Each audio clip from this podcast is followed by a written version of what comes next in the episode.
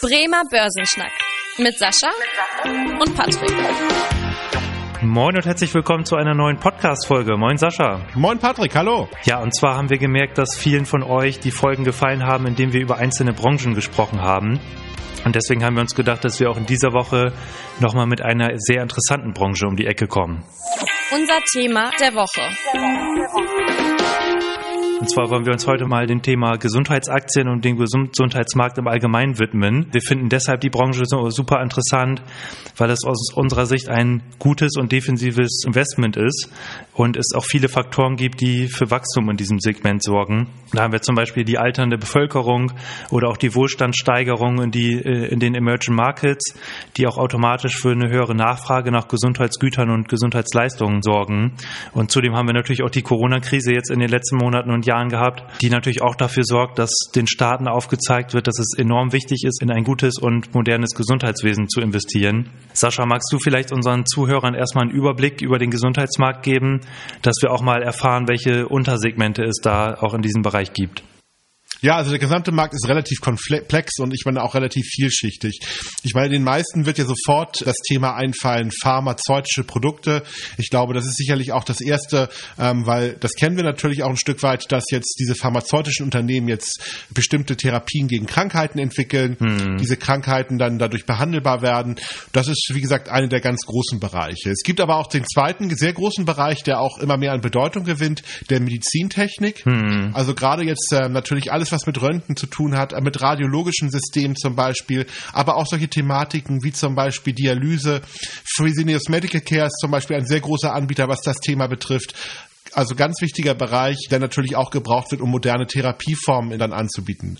Da gehören natürlich auch solche Dinge dazu, dann wie Herzschrittmacher, die sind ja auch in diesem Medizintechnikbereich mit zu verorten, aber auch ähm, alles, was quasi dann mit, ich sag mal, orthopädischen Prothesen und so weiter betrifft. Also all diese Dinge, die dort unser Leben in Anführungsstrichen einfacher machen, wenn wir denn krank sind. Dann gibt es natürlich noch die Krankenhausbetreiber, auch die sind teilweise börsennotiert. Ich meine, das sind ja diejenigen, die momentan auch sehr stark in, in den Medien ähm, vorhanden sind, gar keine Frage. Und dann gibt es natürlich noch Bereiche, die so ein bisschen auch in den Digitalisierungsbereich dann äh, reinfallen. Zum Beispiel, ich sag mal, medizinische Robotik, um es mal ähm, so zu formulieren, ist ein ganz wichtiger Wachstumsmarkt aber natürlich auch solche Thematiken wie Softwarelösungen für die Medizinunternehmen.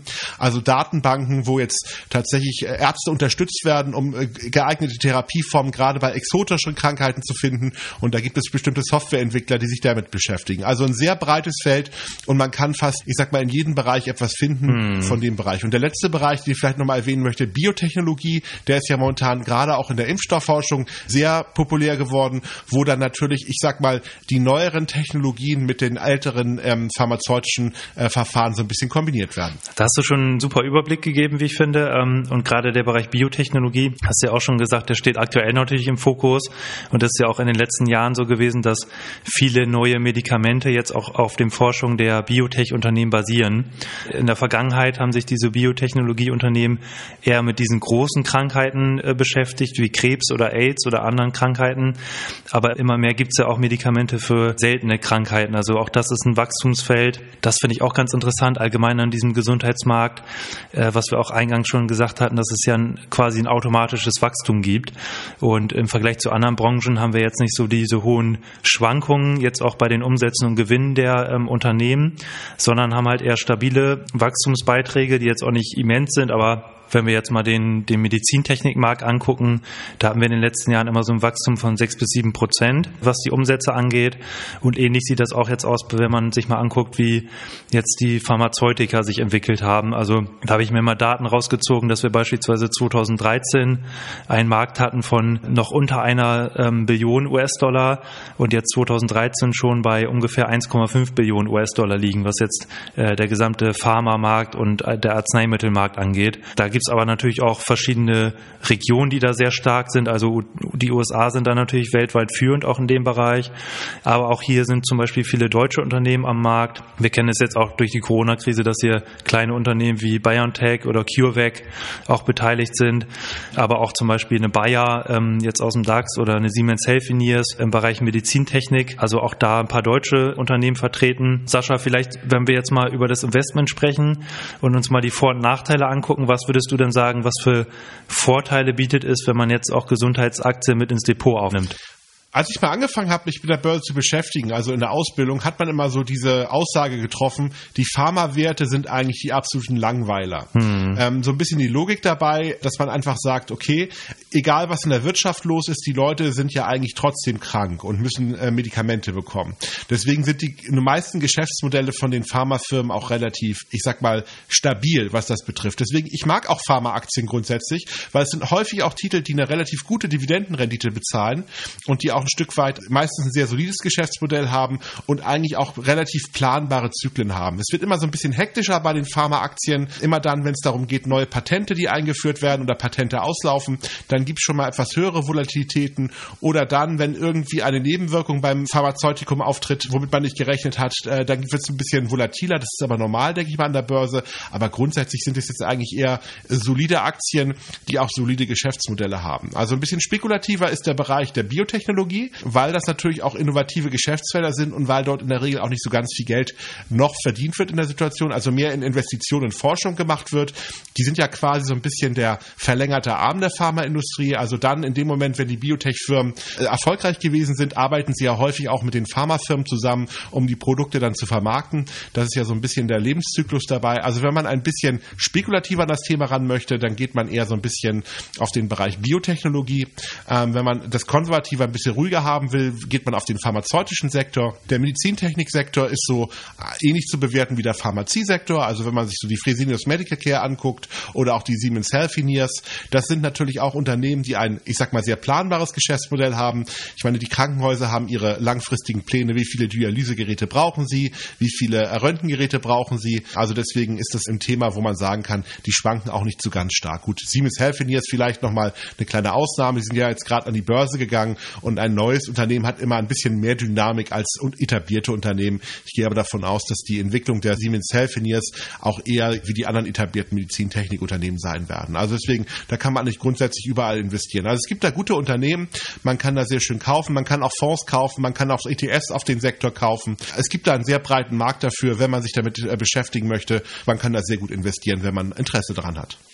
Genau, und ähm, was ich auch so spannend finde, du hast es auch kurz angesprochen, dass da ja auch das Thema Technologie und Digitalisierung mit reinspielt. Also weil wir halt gerade in dem Bereich immer ein knappes Personalangebot haben und, sage ich mal, eher ein Unterangebot an Pflegekräften und so weiter, ist natürlich umso wichtiger, auch in dem Bereich Medizintechnik, äh, Digitalisierung zu investieren. Da habe ich auch eine interessante Studie gesehen, dass gerade hier in Deutschland, dass wir da eher gefühlt unterentwickelt sind. Also weltweit auf Platz eins äh, hatte ich in der Studie Estland gefunden, die zum Beispiel auch eine elektronische Patientenakte auf Basis einer Blockchain haben.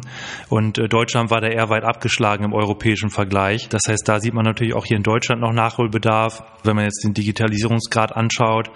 Und äh, deswegen halt diese Wichtigkeit und was man ja auch, glaube ich, durch die Corona-Krise so ein bisschen sieht, dass die Regierung und die Parteien in ihre Wahlprogramme immer mehr das Thema Gesundheit mit aufnehmen, dann sagen, dass bestimmte bestimmte Ausgaben ins Gesundheitssystem geplant sind. Beispielsweise Joe Biden hat das ja auch mit äh, aufgenommen, das Thema, und will jetzt durch staatliche Zahlungen auch wieder das Thema ähm, Obamacare mit einführen, was, was ähm, Donald Trump ja so ein bisschen, äh, sag ich mal, nach ähm, hinten geschoben hat, um halt auch wieder die nicht versicherten Rate in den USA zu senken, will allerdings auch im Gegenzug eine, eine stärkere Wettbewerbsüberwachung. Also da kommen von beiden eher positive und negative Aspekte. Wenn wir jetzt mal, du hast so ein bisschen die, die Vorteile Vorteile oder die äh, Chancen für den Gesundheitssektor angesprochen. Ich würde auch noch mal so ein bisschen auf die Risiken eingehen wollen. Also einerseits haben wir da, was du schon angesprochen hast, das Thema, wenn mal ein Patentschutz abläuft, äh, gerade wenn jetzt irgendein bestimmtes Produkt für das Unternehmen sehr entscheidend ist, kann das natürlich dazu führen, dass das Unternehmen eine gewisse Durststrecke erlangt, wenn man jetzt nicht gerade ein neues Produkt in der Pipeline hat Dadurch sind natürlich auch diese hohen Investitionen in Forschung und Entwicklung überhaupt erst notwendig. Und andererseits haben wir natürlich auch politische Einflüsse und einen hohen Wettbewerbsdruck, was ich gesagt hatte, was die Corona-Krise zum Guten in der Branche führen kann. Genauso kann die Corona-Krise auch natürlich dafür sorgen, dass wir durch die höhere Staatsverschuldung jetzt einen gewissen äh, Sparzwang haben. Wobei ich persönlich denke, dass dieser Sparzwang weniger im Bereich Gesundheit da ist als in anderen Bereichen, aber das kann natürlich auch angeführt werden. Dann nochmal so ein Blick auf das Thema Nachhaltigkeit. Nachhaltigkeit. Einerseits haben wir natürlich einen positiven Beitrag zu den Nachhaltigkeitszielen, weil Gesundheit ist halt auch ein Nachhaltigkeitsziel, zum Beispiel der UNO. Äh, andererseits haben wir da natürlich auch zum Teil Unternehmen, die im Bereich der Tierversuche unterwegs sind. Das ist natürlich auch eine Frage, inwieweit man das moralisch vertreten will. Also da vielleicht auch nochmal so ein Überblick. Wenn man das nochmal so ein bisschen zusammenfasst, das Ganze. Pharmaaktien sind eigentlich grundsätzlich konservative Investments. Biotech ein bisschen spekulativer und natürlich die Sonderthemen, die ich angesprochen habe, sind dann tatsächlich vielleicht auch nochmal ein bisschen anders zu bewerten. Aber diese grundsätzliche Aussage, dass man bei Pharmawerten sagen kann, dass es in der Regel dividendenstarke konservative Werte sind. Es gibt momentan halt diesen Sonderzyklus eben durch Corona. Deswegen könnte man auch so ein bisschen darauf wetten, dass die Staaten mehr Geld investieren. Also ich glaube, dass die Pharmaaktien und auch die äh, Biotech-Aktien einen ganz guten Zyklus momentan haben und dass man da sehr gut investieren kann dieses Jahr und dass man als Investor dieses Jahr sicherlich eine ähm, bessere Rendite erwirtschaften kann als in anderen Branchen. Also auch über das Maß hinaus. Und man trotzdem auch ein bisschen abgesichert ist, weil die Geschäftsmodelle doch relativ konservativ mhm. sind. Also meiner Meinung nach gut geeignet fürs Portfolio, ähm, gibt da sicherlich eine ganze Menge Möglichkeiten, da jetzt auch einzusteigen. Genau, das denke ich auch. Und ähm, du hast schon gesagt, man, man ist ja gewisserweise auch abgesichert. Und gerade auch was das Thema Konjunkturschwankungen angeht, sag ich mal, da sind Automobilhersteller natürlich eher von betroffen als Gesundheitstitel, weil einfach die Notwendigkeit da ist, dass man auch Gesundheit in Krisenphasen, sage ich mal, erhalten bleibt und da weiterhin investiert. Und was wir auch gesehen haben, dass wir in den letzten Jahren relativ stabile Gesundheitsausgaben der Staaten haben.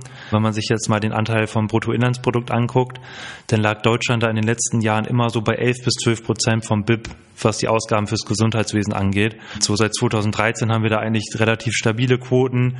Und ich kann mir durchaus vorstellen, dass gerade diese Quoten im Zuge der Corona-Krise noch ein bisschen gesteigert werden.